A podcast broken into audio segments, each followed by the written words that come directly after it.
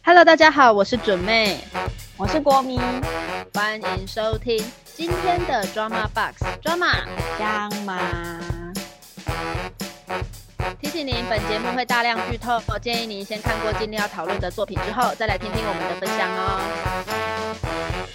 好，那么今天呢，我们要接续着上个礼拜讨论的《天黑请闭眼》这个作品去做一些要综合性的我们的一些看法，这样。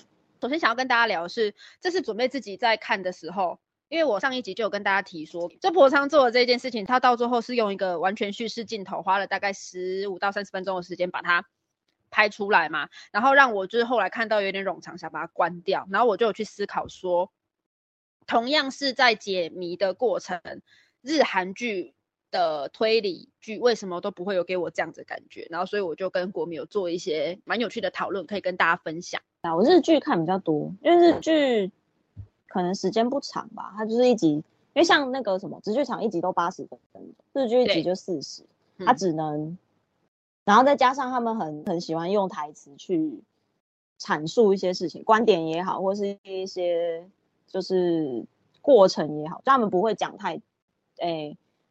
画面不会拍太多，然后因我觉得还有一个还有一个方面是日本人很喜欢本格推理，他们喜欢做一些比较论述性的东西，所以可能画面上面不会呈现很多。可是我觉得他们还他们，你知道，我觉得他们有趣的地方，就除了那个你刚说的台词很多之外，他们很多的作案手法。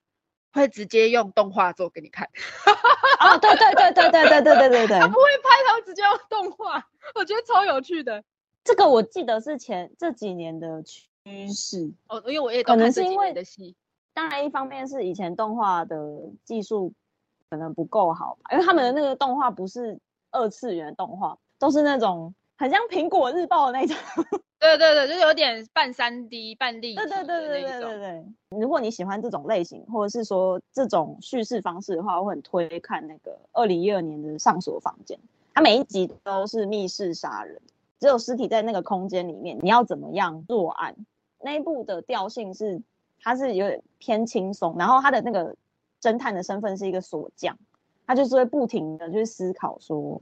这样子的房间要怎么样才可以把被害人留在里面？然后他把这个房间锁起来，他他会不停的去做实验啊！我觉得日剧还有一个很有趣的地方，他们都会让侦探去做实验。对对对，他的犯案过程就不会单纯只拍那个凶手在作案过程，他还会去拍侦探在探究、在讨论这个手法要怎么进行。它中间可能会有失败，然后也有可能会有一些奇思妙想这样，然后有一些会用动画去呈现，有一些会用一些很特别的方式去呈现。有时候看我觉得还蛮有趣的，就是这个真的是时间累积的差异，因为他们太会做这个类型的剧，就是这样子的戏对他们的观众来讲非常的是大众，然后他们就会去做一些很有趣的发想。我我觉得这真的是差蛮多的，因为准备日剧其实看的比较少，然后刚好前阵子看《真凶标签》算是一部呃比较典型的推理剧，在看的时候就把这两部戏拿来做比较。当然，《真凶标签》它有两季，它时间比较长，不可以完全用《真凶标签》的手法去套这一部。但是我觉得几个点点可以参考是，我觉得日剧的推理剧有趣的地方在于是说，同样我都要去找这个凶手，但是我在找凶手的目标，我会先解决，因为会有好几个案件嘛。或是进程会有一些事件，然后这个事件是环环相扣，会扣着前一个，扣着前一个，所以时间的进展到最后，我可能会发展出好几条小支线。他会先帮你解决这些小支线，然后解决完之后，因为这些小支线，你才会又得到了一个重大的线索，可以再让你往前进。所以剧情一开始有的线索跟最后有线索会是不同的东西，不会一直从头到尾都让你觉得说。都绕在同一，都绕在同一件事情。但是天黑他的问题就是白心怡是谁杀的？是蓝一聪杀的。但是蓝一聪是第二个死的，所以这一些人到陈雅正进来的时候，他们都不知道白心怡到底是谁杀的。嗯，可是我觉得如果是相同的状况，他放在日剧的话，你可能在中间就会知道白心怡是蓝一聪杀的，那是谁杀了蓝一聪？我觉得他们可能在中间就会先让你知道这一件事情。你就不会从头到尾都想说哦，因为在天黑他的处理是我们很早就知道是蓝一冲杀的，其他角色不知道。当我们已经知道，但是其他角色不知道，然后你再看其他人这边讲说，所以他们两个到底是谁杀的？一定都是阿伟杀的时候，你就会想说哦不，我就会有一个很奇怪的烦躁感。这个啊，我知道，嗯，我知道这个烦躁感的原因是观众会自己带入成角色，但是。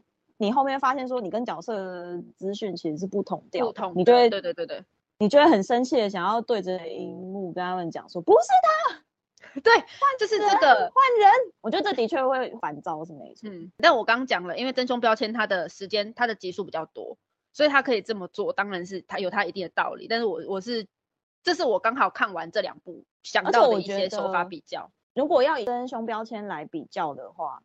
还有一个是目的性不同，因为真凶标签的那个制作人嘛，他本来做这出戏目的就是要让大家讨论，他就是要引起大家的好奇心跟注意。那个制作人是做 AKB48 的，他很很会玩这种参与感的东西，他应该是很清楚的设定说，我就是要让西岛秀俊成为观众。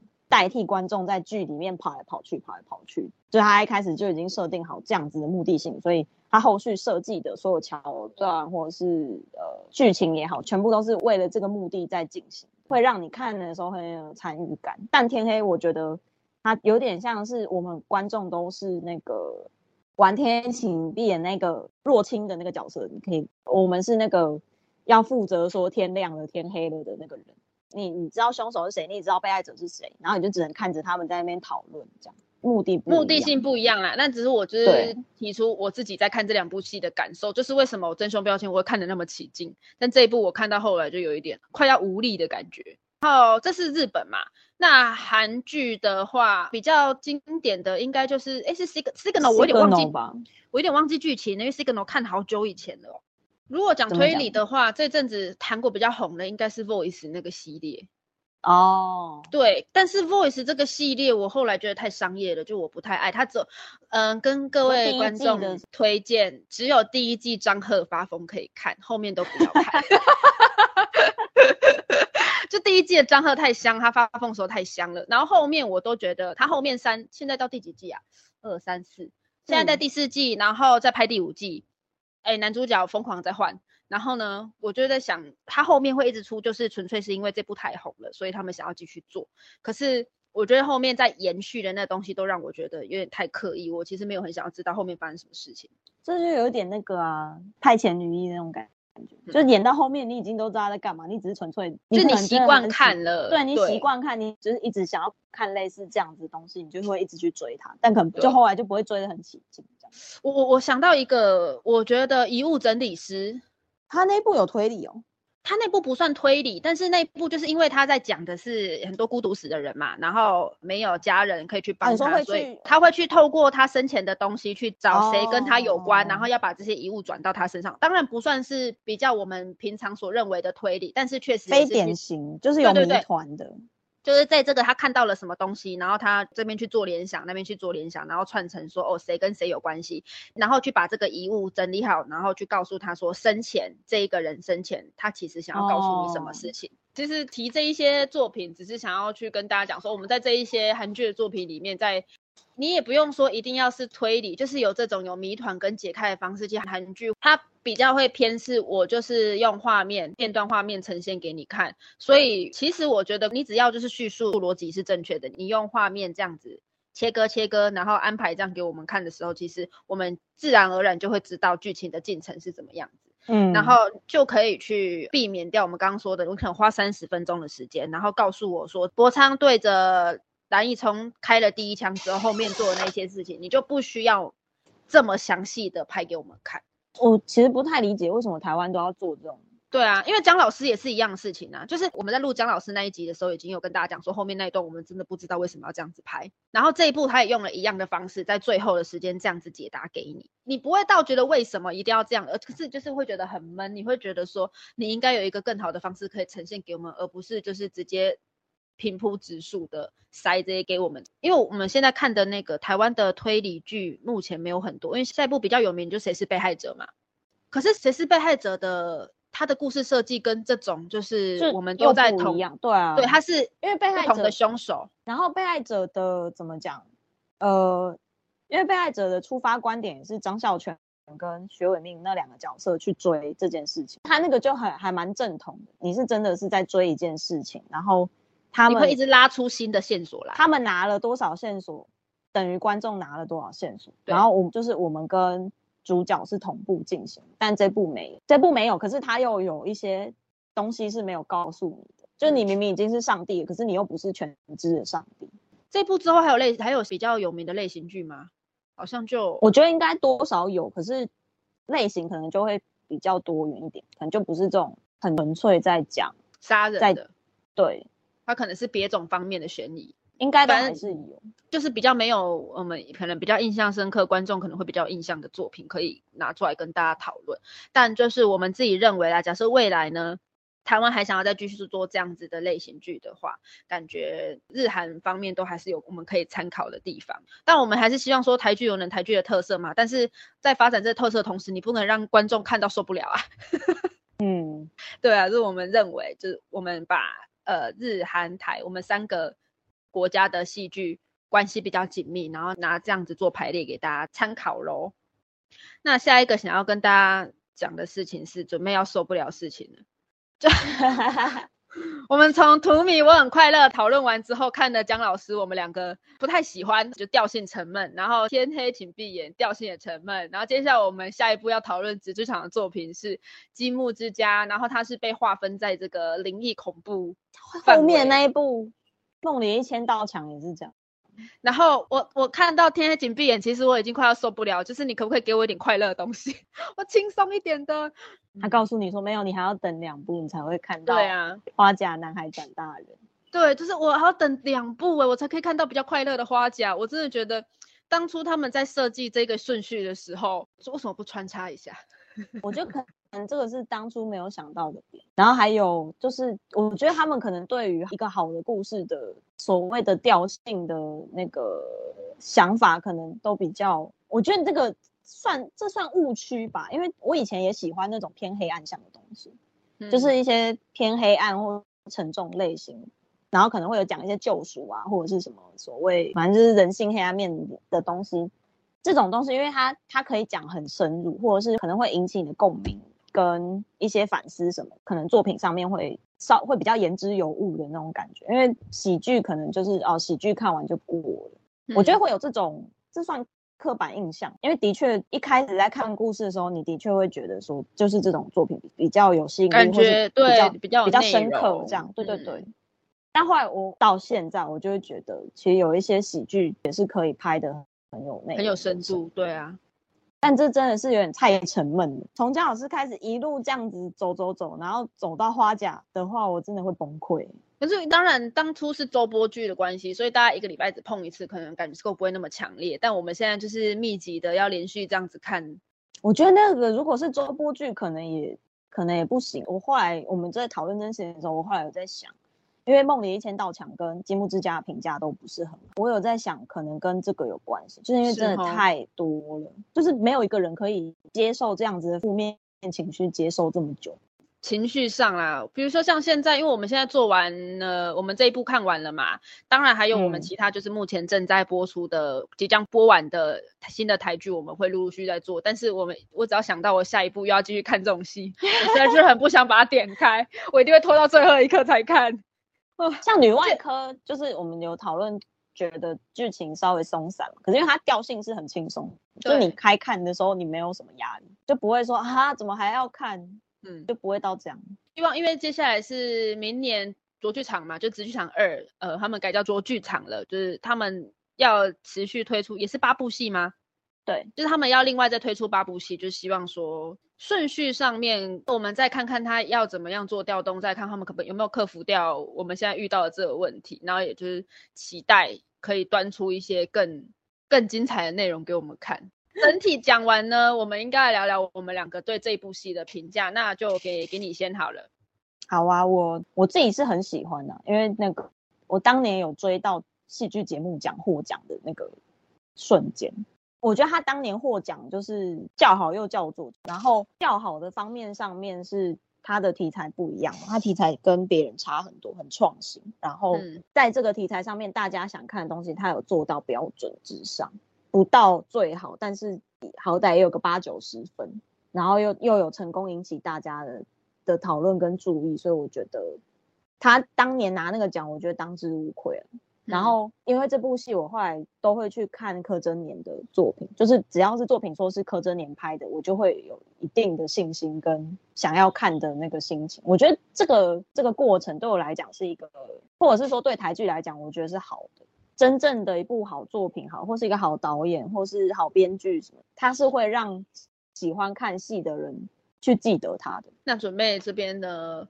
因为我我看戏比较没那么客观，我就是完全主观动物。那就像我之前讲的，这部戏当然就以就二零二二再去看二零一六故事，当然是你会觉得说有很多地方可以更好。但是当然我们刚刚讲的傻不言语，我那时候在看维基的时候有一个评论，它里面有讲说他的推理手法这个部分，它其实没有很很成熟。就我们刚刚前面一开始在讲说。日韩他们在做推理的时候，他们会有一个可能既定的公式，会让你真的感觉一起在思考这件事情。但我这部戏它的处理方法感觉比较没有在在推理这边处理的很好，可是他的情绪做的很好，这是真的。嗯，所以这样总体下来，我自己是觉得当初能拿奖，我是觉得。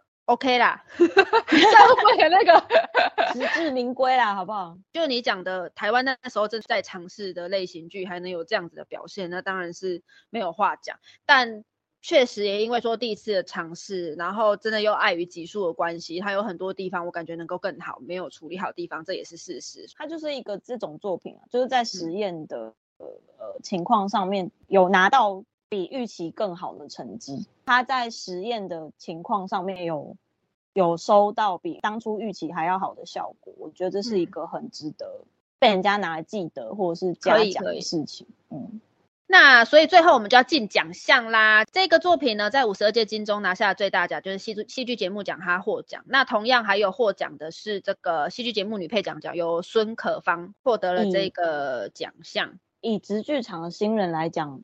我可以直接抢女配角，很厉害。对啊，很了不起。